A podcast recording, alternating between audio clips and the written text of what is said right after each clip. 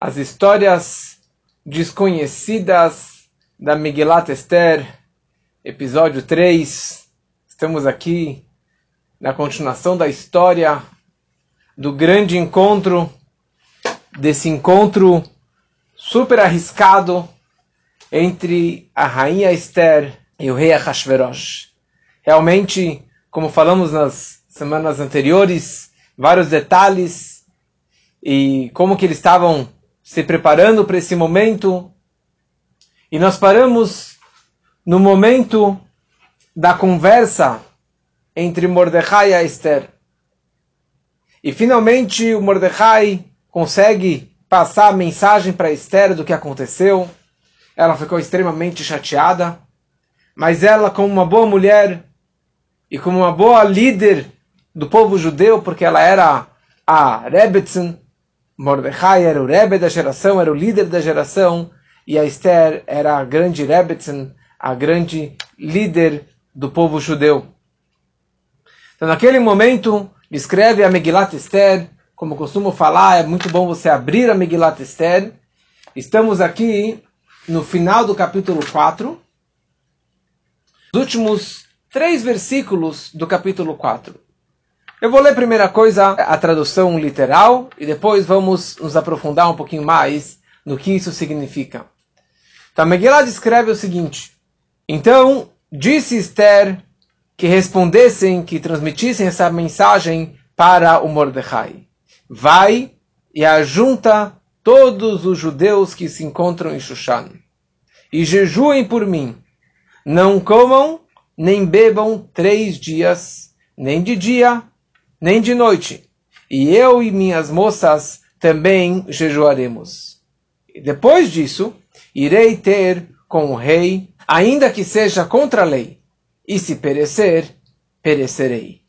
Então, se foi Mordecai e fez tudo conforme Esther lhe havia ordenado. Então, na verdade, aqui, a Esther, ela entendeu a situação muito bem, talvez até melhor do que o Mordecai, e ela que na verdade foi a grande heroína, e a grande é, corajosa.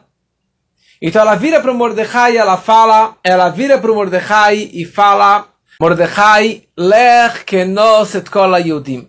Vá e reúna e congregue e junte todos os judeus. Todos. Homens, mulheres, crianças, de todas as idades, de todo nível de religiosidade. Eu quero que todo mundo jejue junto comigo. Porque eu vou jejuar três dias e três noites. Eu, as minhas moças, todo mundo vai jejuar. Na verdade, ela estava fazendo uma vingança, elas por elas, contra o Haman. O Haman havia dito que o povo judeu é um povo espalhado, disperso entre as nações. É um povo com muita discórdia, com muita briga, com muita política, cada um por si. Então falou a Esther, sabe o que? Eu vou mostrar para ele, e para o Ramá, e para o Ahashverosh, e para Deus, que ele está totalmente errado. Nós somos um povo um e único, um povo unido, um povo que vai se reunir para salvar a situação, para que todos rezem para que eu tenha êxito na minha missão tão, tão perigosa. Ou seja, todos os judeus estão juntos aqui para fazer esse Misirut Nefesh, esse autossacrifício para reverter toda essa situação. E a Esther falou o seguinte: Eu quero que você reúna e, con e, e congregue todos os judeus nas sinagogas, nas casas de estudos, para que todos façam chuva, para que todos possam retornar para o bom caminho, voltar para Deus, e que eles façam rezas para Deus, para que eu tenha muito sucesso na minha missão. E aqui eu preciso que vocês rezem por mim, por três razões em especial. Três razões que eu preciso de uma capará, de uma expiação, de um perdão, que talvez eu pequei e eu preciso que você, vocês rezem por mim. Primeira coisa, é, até agora, é, eu fui muito cuidadosa na questão dos alimentos, da comida kasher, como já explicamos, que ela tinha toda uma dieta kasher, e eu nunca fui numa, numa refeição, sempre que eu fui numa refeição com a Hashverosh, era forçada. Pela lei judaica, isso aqui é chamado de anus, honest, forçada. Então, eu, não, eu era isenta de, um, de algum pecado, digamos assim. Mas agora eu estou indo por conta própria. Eu que estou oferecendo o banquete para o rei, o primeiro banquete, o segundo banquete. Segunda coisa, é ir ao encontro do rei. Toda vez que havia algum contato, alguma relação entre o Ahashverosh com a Esther, também era Beones, era contra a vontade dela, então ela não tinha tanta culpa. Mas agora eu estou indo ao encontro dele, então eu tenho uma culpa por trás disso. E a terceira coisa, nessa história, aquele mensageiro que era o porta-voz entre o Mordecai e a Esther, que era o Hatar, que era o próprio profeta Daniel, ele acabou sendo assassinado e morto, então ela se sentia culpada por causa disso. O Haman descobriu e logo mandou matar este mensageiro Hatar. E por isso que ela pediu três dias para perdoar esses três pecados. Ele falou: Olha, vocês vão rezar por mim para me perdoar.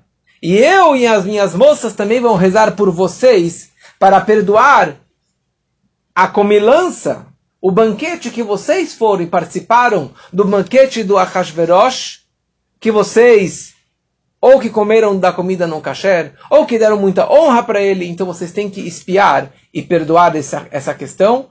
Então, eu realmente eu vou rezar por todos vocês. E aqui ela fala, eu vou rezar por três dias. Que dias que eram esses? Primeira coisa, como já falamos, é, o sorteio do Haman foi o primeiro dia de Nissan. Ele calculou e esperou 13 dias até o dia 13 de Nissan.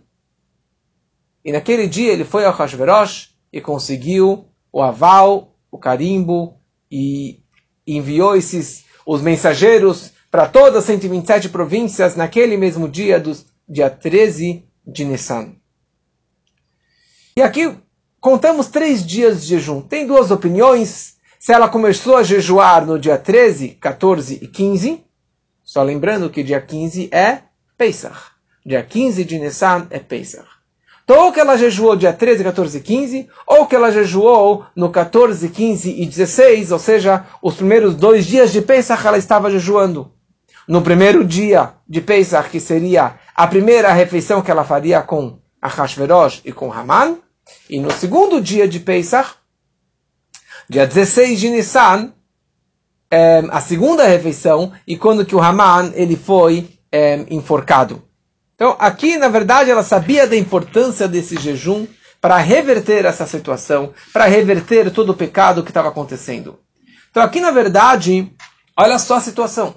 A Esther falou Mordecai, eu quero que você decrete e avise o povo todo que eles não vão celebrar Pesach este ano. Primeira noite do Pesach e também a segunda noite do Pesach, eles não vão comemorar.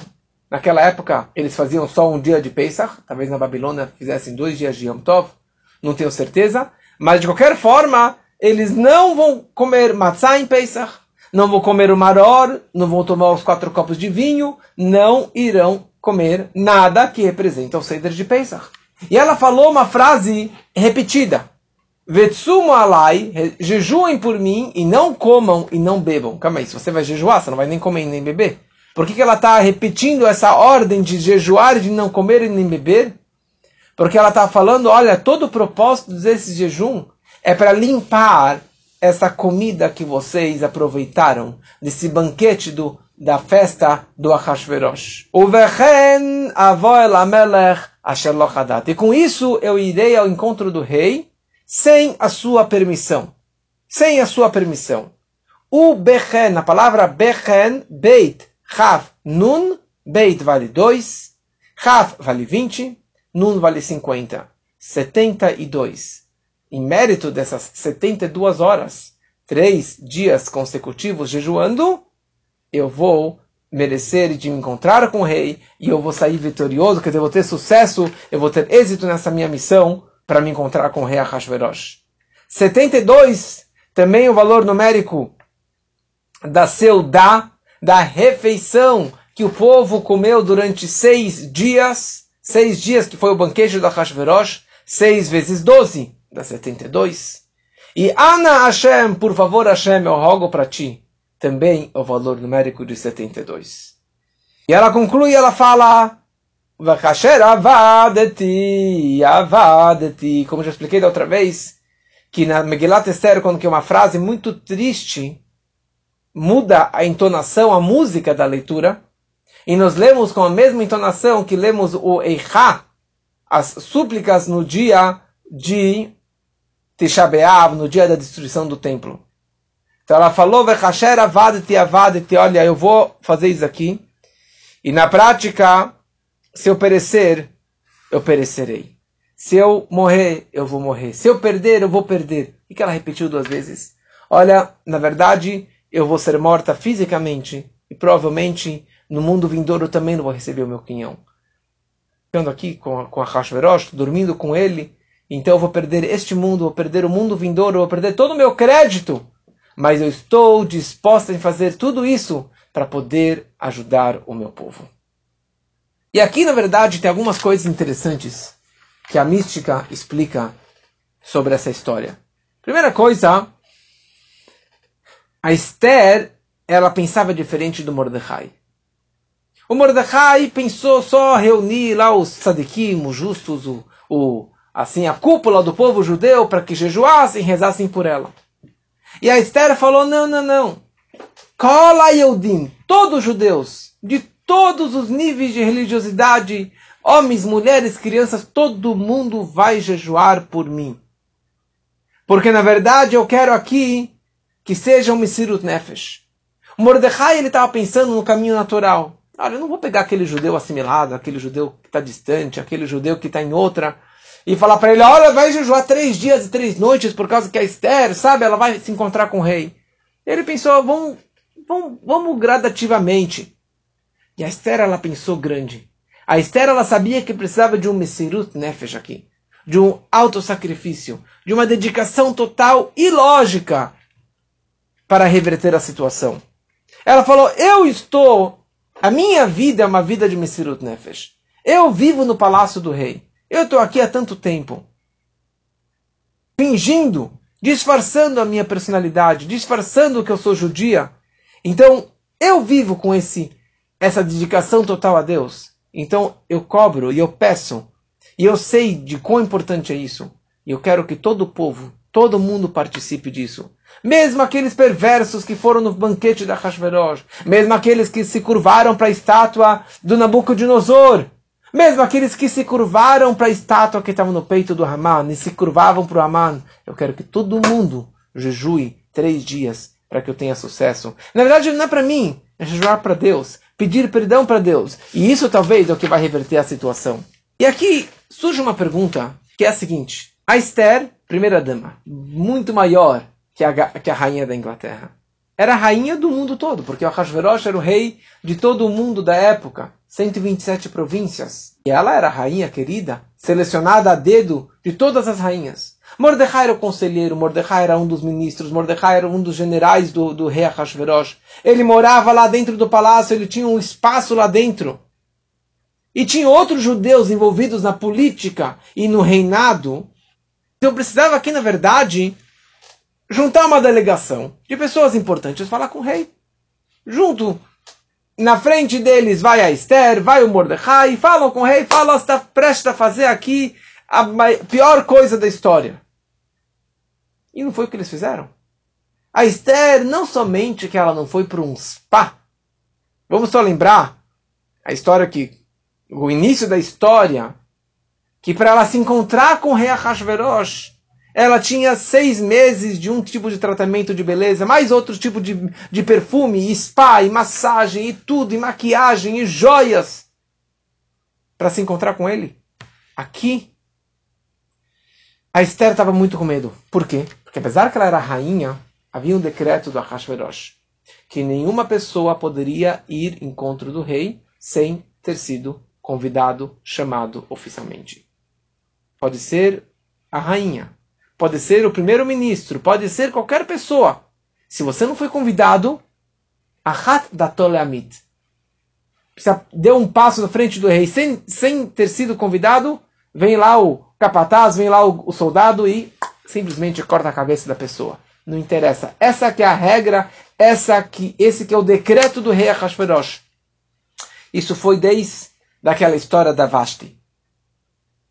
E a Esther, apesar que ela era rainha querida, obviamente ele tinha outras mulheres, outras concubinas, mas ele não havia chamado Esther mais do que 30 dias. Então ela estava morrendo de medo de ir sem ter sido convidada ao encontro do rei. Então o caminho natural seria ela ir para o spa, ela ir no cabeleireiro, ela ir fazer a maquiagem, colocar todas as joias, está linda e maravilhosa, com escovar o dente, limpar o dente, fazer um, um tratamento dentário para se encontrar perante o rei, para com certeza ele ficar apaixonado por ela e dessa forma ele vai convidá-la. Mas não foi o que ela fez. Ela foi jejuar por três dias e três noites. A gente jejua por um dia, 25 horas em Yom Kippur, a gente já está acabado, já está pálido, com o bafo terrível, fraco, caído. Imagina só, três dias e três noites. Qual era a situação física, a força física que ela tinha? O bafo da onça que ela tinha. Ela também colocou o saco na cabeça, colocou cinzas na cabeça, terra na cabeça, de, da mesma forma que Mordecai havia feito. E assim ela ficou em casa, no palácio dela, três dias e três noites. Ela estava prestes a ir até o rei, dessa forma, só que Mordecai falou: Desculpa, Esther, você vai até o rei, mas você precisa se vestir bonita, linda, maravilhosa, com todas as joias, como falaremos daqui a pouco. Mas ela ainda estava fraca, pálida, com o bafo da onça, e assim que ela vai se encontrar e se apresentar perante o Hashverosh. Porque seria mais correto eles mandarem uma delegação, conversarem amigavelmente, educadamente, ela toda linda e arrumada. Não. A Esther sabia que o decreto não foi nos caminhos naturais. E a reversão do decreto também não será nos caminhos naturais.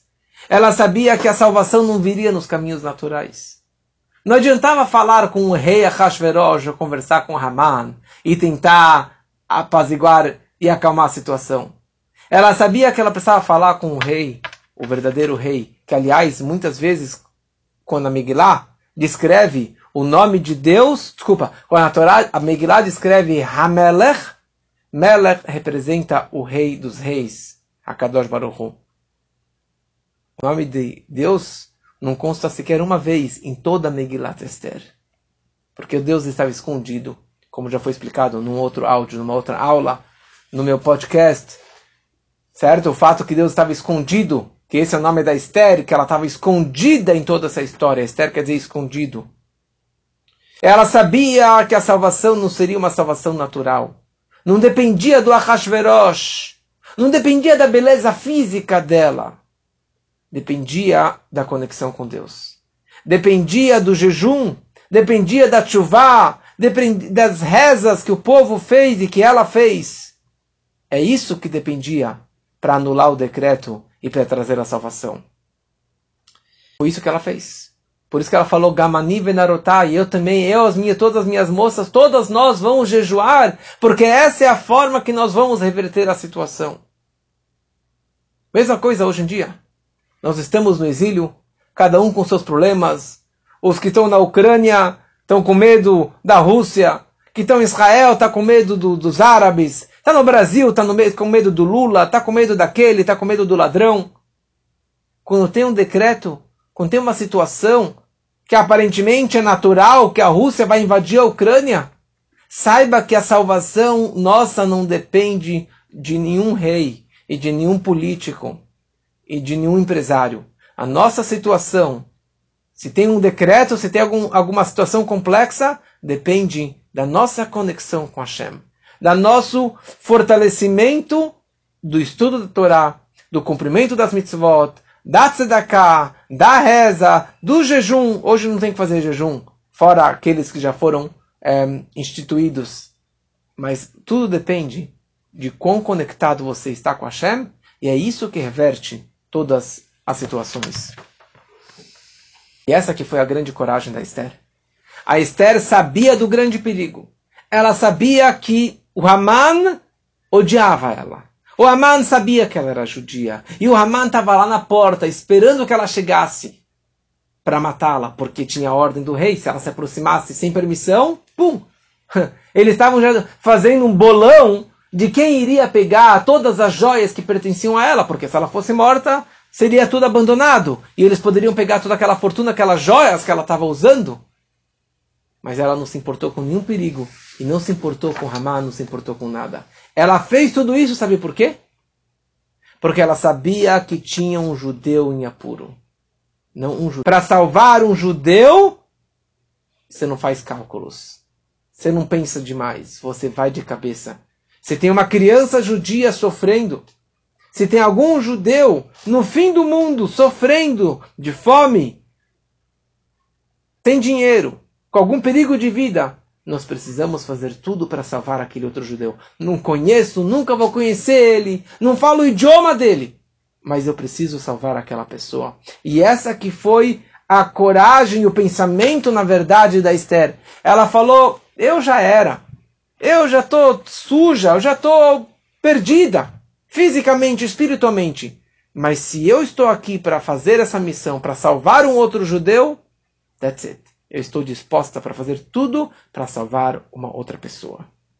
Essa que foi a grande coragem da nossa rainha Esther. E a Miguelá conclui esse capítulo e fala: Vai avor Mordecai, Mordecai se foi e tudo, e fez tudo de acordo com a, com a Esther havia ordenado. Ele foi e ele instituiu um jejum no dia de Pesach Pesach ninguém vai comer matzá, todo mundo vai ficar jejuando. E todo mundo acabou acatando esse decreto do Mordecai.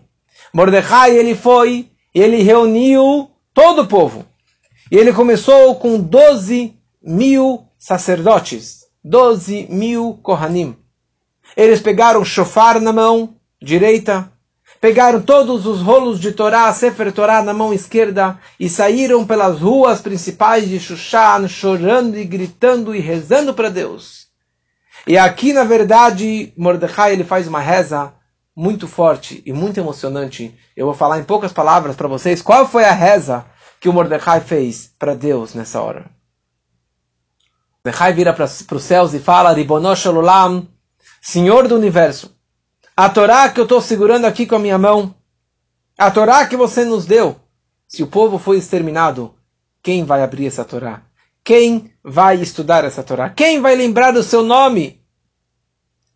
Os sacerdotes caíram no chão e falaram: Anei no Hashem, Anei no Deus nos acuda, Deus nos, nos salve. E tocaram chofar e tocaram chofar. E o povo respondeu atrás, e todo mundo chorando, chorando. E nessa hora, todos os anjos celestiais também começaram a chorar. E o Mordecai vira para Deus ele fala de Bonosh Olam, Senhor do Universo. O Senhor sabe o que, que o Aman está querendo fazer. O Aman queria que eu me ajoelhasse para ele e eu não me ajoelhei não por mim, por você. Eu não me ajoelhei arriscando a minha vida porque o Senhor me proibiu que eu não ajoelhasse perante ele. Eu não, nem abaixei a cabeça perante ele. E talvez isso eu seria salvo. Se eu abaixasse minha cabeça, ele não me enche as paciências. Mas tudo que eu fiz, eu prezei pelo teu nome, pela tua honra. Então agora, Deus, me salve pela tua honra. Me salve e todo o meu povo. E não anule o decreto que o Senhor fez com os patriarcas e com todo o nosso povo o Senhor dá vida, o Senhor ressuscita, o Senhor to traz toda a salvação. Por que os povos irão dizer contra o Senhor? E assim por diante, ele continuou falando, implorando e que Hashem traga a salvação para todo o nosso povo. Naquela mesma hora, a Esther estava no palácio e ela vira para Deus e ela começa a pedir salvação e pedir misericórdia para Deus Naquela hora ela tirou todas as suas roupas lindas e maravilhosas, todas as suas joias, a coroa, e colocou um saco e cinzas na cabeça, e começou o seu jejum, e começou a chorar, implorar para Deus, e falou: Deus, salve a sua serva. Salve e proteja a sua escrava, que sou eu. Eu estou aqui no palácio, no maior palácio do mundo, mas eu sou uma prisioneira. Eu estou pedindo, na verdade, olha, eu sou uma órfã. Eu perdi meu pai, eu perdi minha mãe. Senhor é o pai dos órfãos, não? Assim que consta na Torá. E eu estou aqui pedindo esmola. Deus, me dê cá. Salve a minha vida. Me proteja. Porque desde o dia que eu fui raptada da casa da minha casa, da casa do Mordecai, até hoje, eu não coloquei comida treif, comida não kasher na minha boca. Eu guardei todos os Shabbatot. Eu fiz todas as mitzvot que estavam no meu alcance. E agora, os leões querem comer os cabritinhos, os carneirinhos, o povo judeu. Mordecai me adotou. E ele me falou que os milagres vão acontecer. Nós temos certeza absoluta que o Senhor vai salvar o seu povo. Deus nos perdoe. Eu pequei, o povo pecou, ok. Mas o Senhor é misericordioso e o Senhor pode perdoar tudo que nós fizemos de errado. Naquela hora, Mordecai envia mensageiros para todos os países, para todas as 127 províncias, que todos os judeus jejuassem três dias e três noites, rezando, implorando e pedindo perdão para Deus. E a Megillah começa o capítulo 5 e fala a seguinte mensagem. Vaihi bayom ashlishi.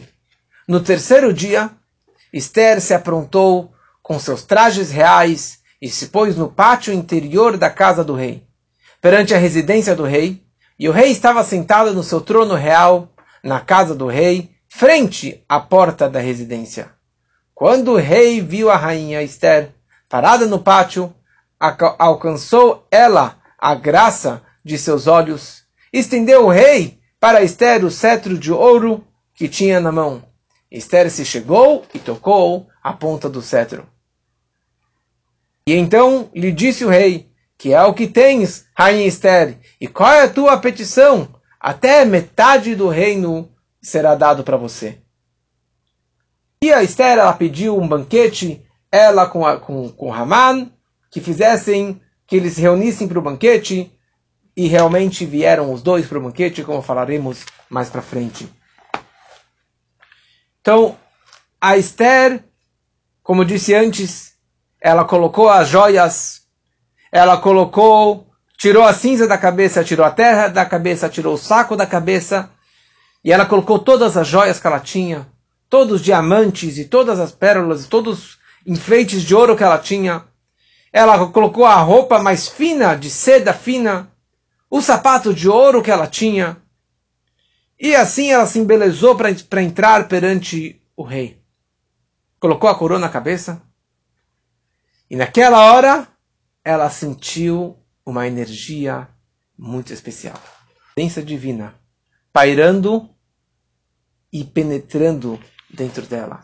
Ela sentiu um Ruach HaKodesh, o espírito sagrado, o espírito de profecia, de, de profecia, de da presença divina pairando dentro dela. E ela algo que ela nunca havia sentido antes. Naquele momento, Deus estando com ela, o rosto dela estava brilhando com a santidade e com a presença divina. Então ela realmente estava andando junto com a Shekhinah, com a presença divina. E assim ela foi andando em direção ao palácio real. E o rei, ele estava, naquele dia, ele estava Petachabait. Ele estava perante, na frente da porta. Ele estava lá pegando uma brisa, pegando lá um solzinho. Ele não estava lá no aposento real, ele estava fora. Quando ela se aproxima, perante o rei, ou lá no, no corredor, lá no pátio, tinham várias estátuas e imagens de idolatria. Naquele momento, ela perdeu essa inspiração, ela perdeu essa kedushá, essa presença divina, porque isso, na verdade, acabou sendo o advogado, o, o, o acusador contra o povo judeu. Porque, como falamos na última aula, o povo fez três pecados. Primeiro, eles se ajoelharam perante aquela estátua enorme do Nabucodonosor. eles se curvaram perante a estátua do, do Haman, que estava no peito dele, e perante o próprio Haman, e também participaram da refeição. Então, jejuando, eles estavam limpando a refeição. Mas na hora que ela estava na frente daquelas estátuas, então isso na verdade lembrou o pecado da idolatria que o povo fez naquelas duas vezes. E ela perdeu esse Ruach HaKodesh. E daí ela ficou desesperada. Ela ficou realmente quebrada. Falou, agora Deus estava comigo e Deus me abandona nesse momento. Neste momento Deus me abandonou. E ela ficou realmente quebrada. Eu mandei mais cedo o Salmo 22.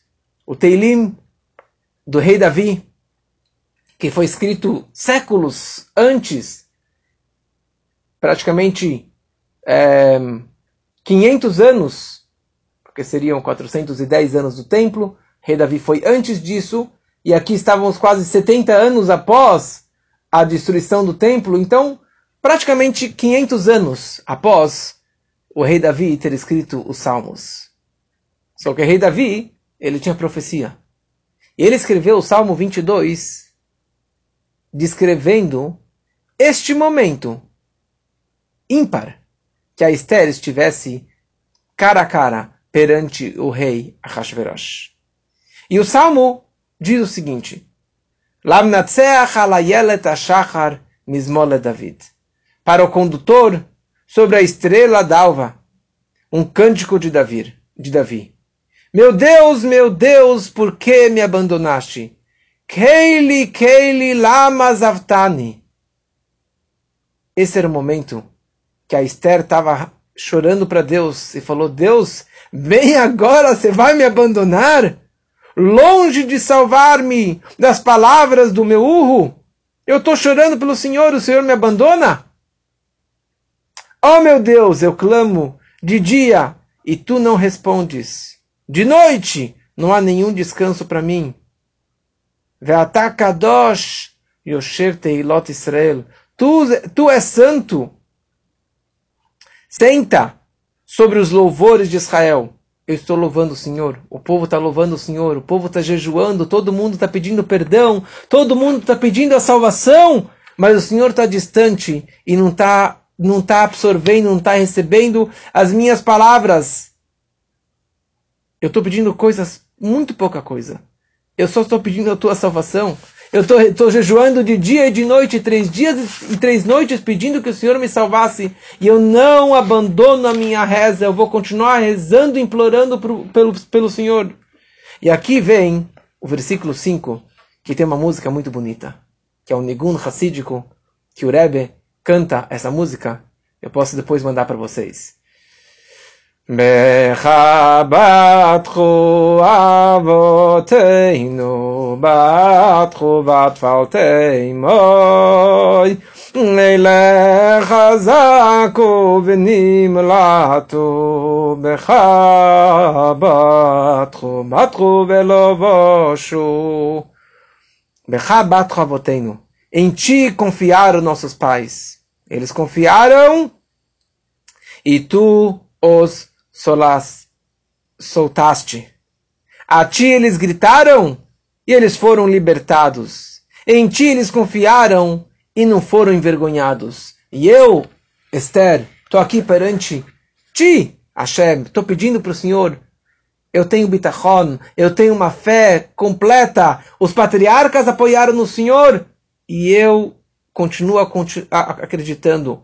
Os nossos patriarcas antepassados saíram do Egito, eles também eram idólatras, mas eles foram salvos. O povo atravessou o mar, também era idólatras. Tinham idólatras, a mistura de povos estavam lá, eles também cruzaram o mar vermelho. Aqui o Senhor também pode nos salvar. E a Esther continua falando, e eu, mas eu sou um verme. Eu não sou um homem escárnio da humanidade, o desprezo das nações.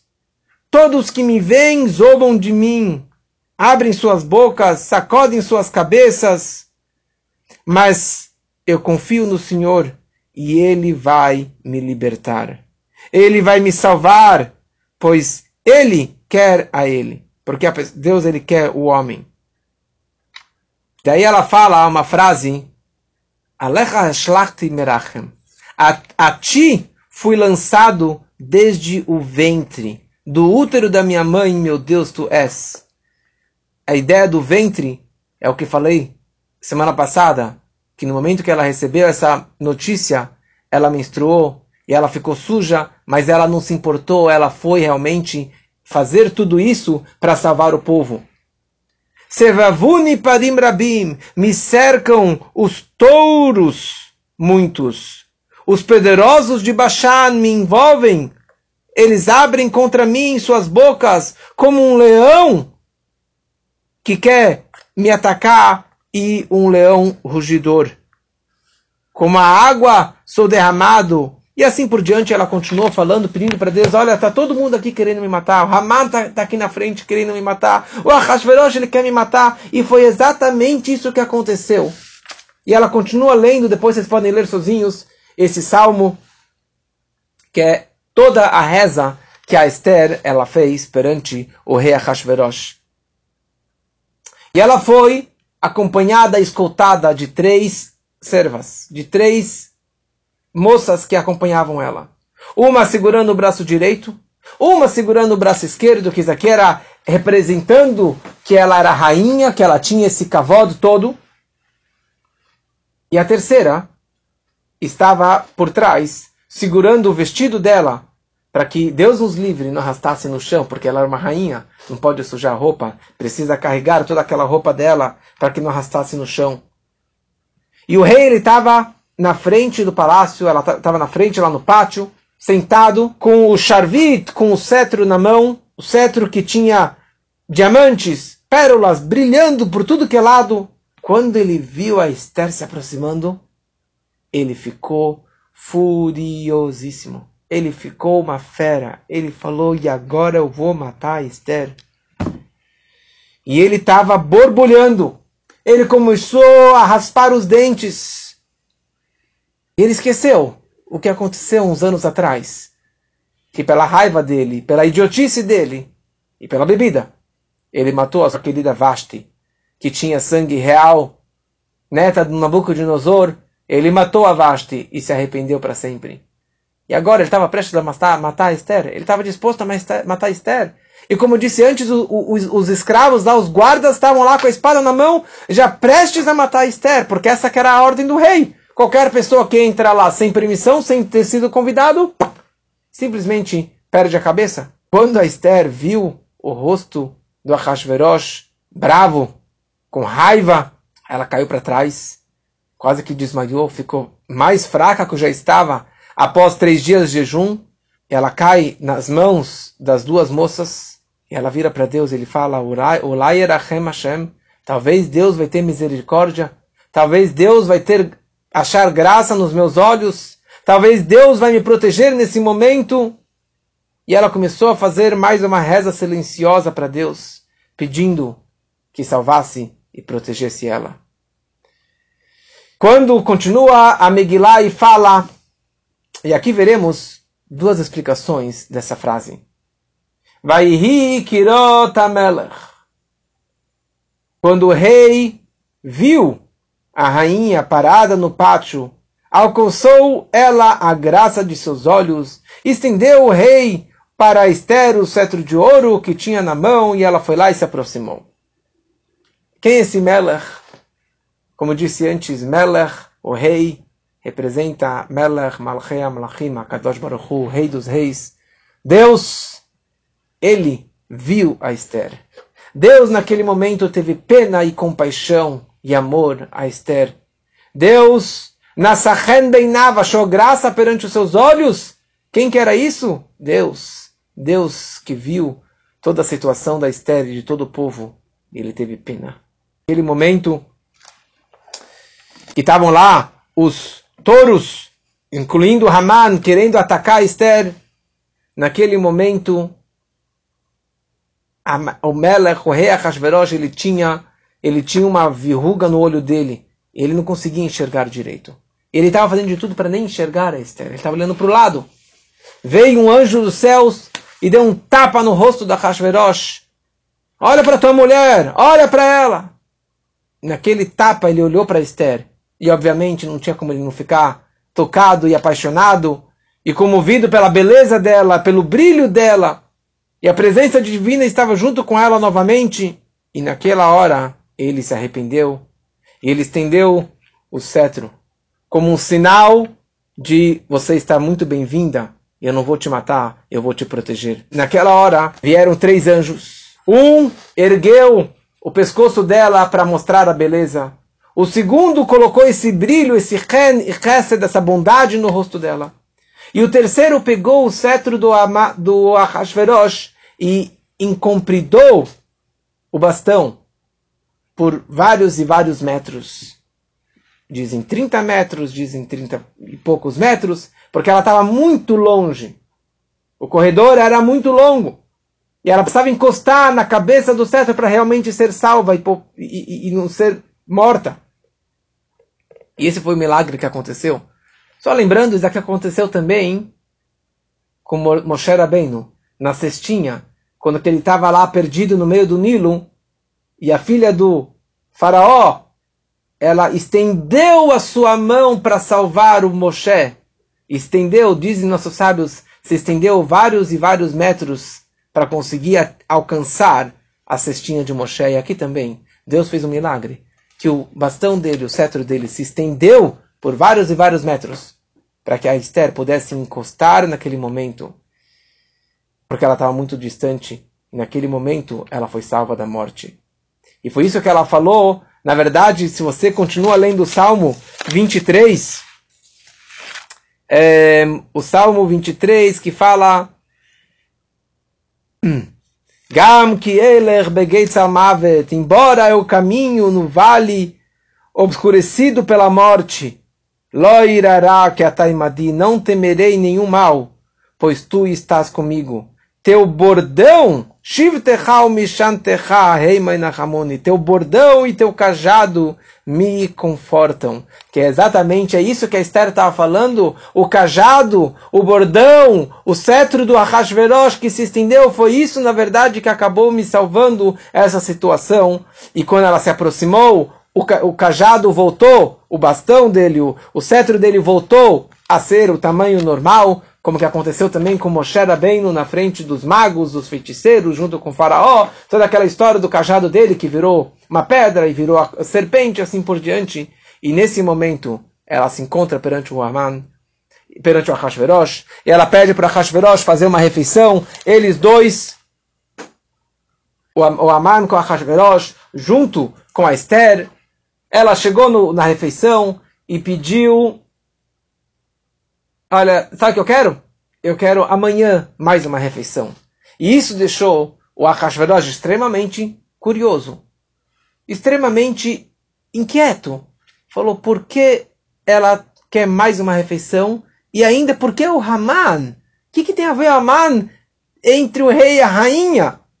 Deixou o rei super preocupado, mas deixou o Haman super excited, super feliz, super orgulhoso. Ele volta para casa, ele conversa com a mulher e no caminho ele encontra o Mordecai sentado lá no palácio, Bechar Amelach no, no portão do palácio e ele ficou furioso. Ele chega para casa e a Zeresh, estou a Zeresh, a mulher dele, fala: tem uma ótima ideia. Você tem que construir uma forca de 50 amot, de 50 cúbitos e ali, pede para o rei para que amanhã você já possa enforcá-lo, para que você já possa enforcar o seu maior inimigo, que se chama é, Mordecai, para que você pare de sofrer. 50 amot, não 40 e nem 60. Porque 49 é o cúmulo da natureza. Sete dias da natureza, sete atributos emocionais, 49 é 7 vezes 7 que é a junção das sete esfirot com as sete esfirot, que é o máximo que a natureza consegue atingir. Como disse na primeira aula sobre o sorteio, ele sabia que nos caminhos naturais ele nunca conseguiria atingir os judeus, nunca conseguiria enforcar o Mordecai, mas fazendo uma forca de 50 cúbitos de altura, eu vou atingir o, o sobrenatural, o além da natureza, e ali eu vou matar os judeus. Só que na prática, ele foi enforcado na mesma forca que ele preparou para o, o, o Mordecai. E semana que vem, se Deus quiser, falaremos desse grande momento da refeição e aquela noite que o, que o, o, o não, não conseguiu adormecer, e por que ele não conseguiu adormecer, o que aconteceu nos céus, o que aconteceu nas alturas. Semana que vem, aguardamos todos com muita, muita alegria.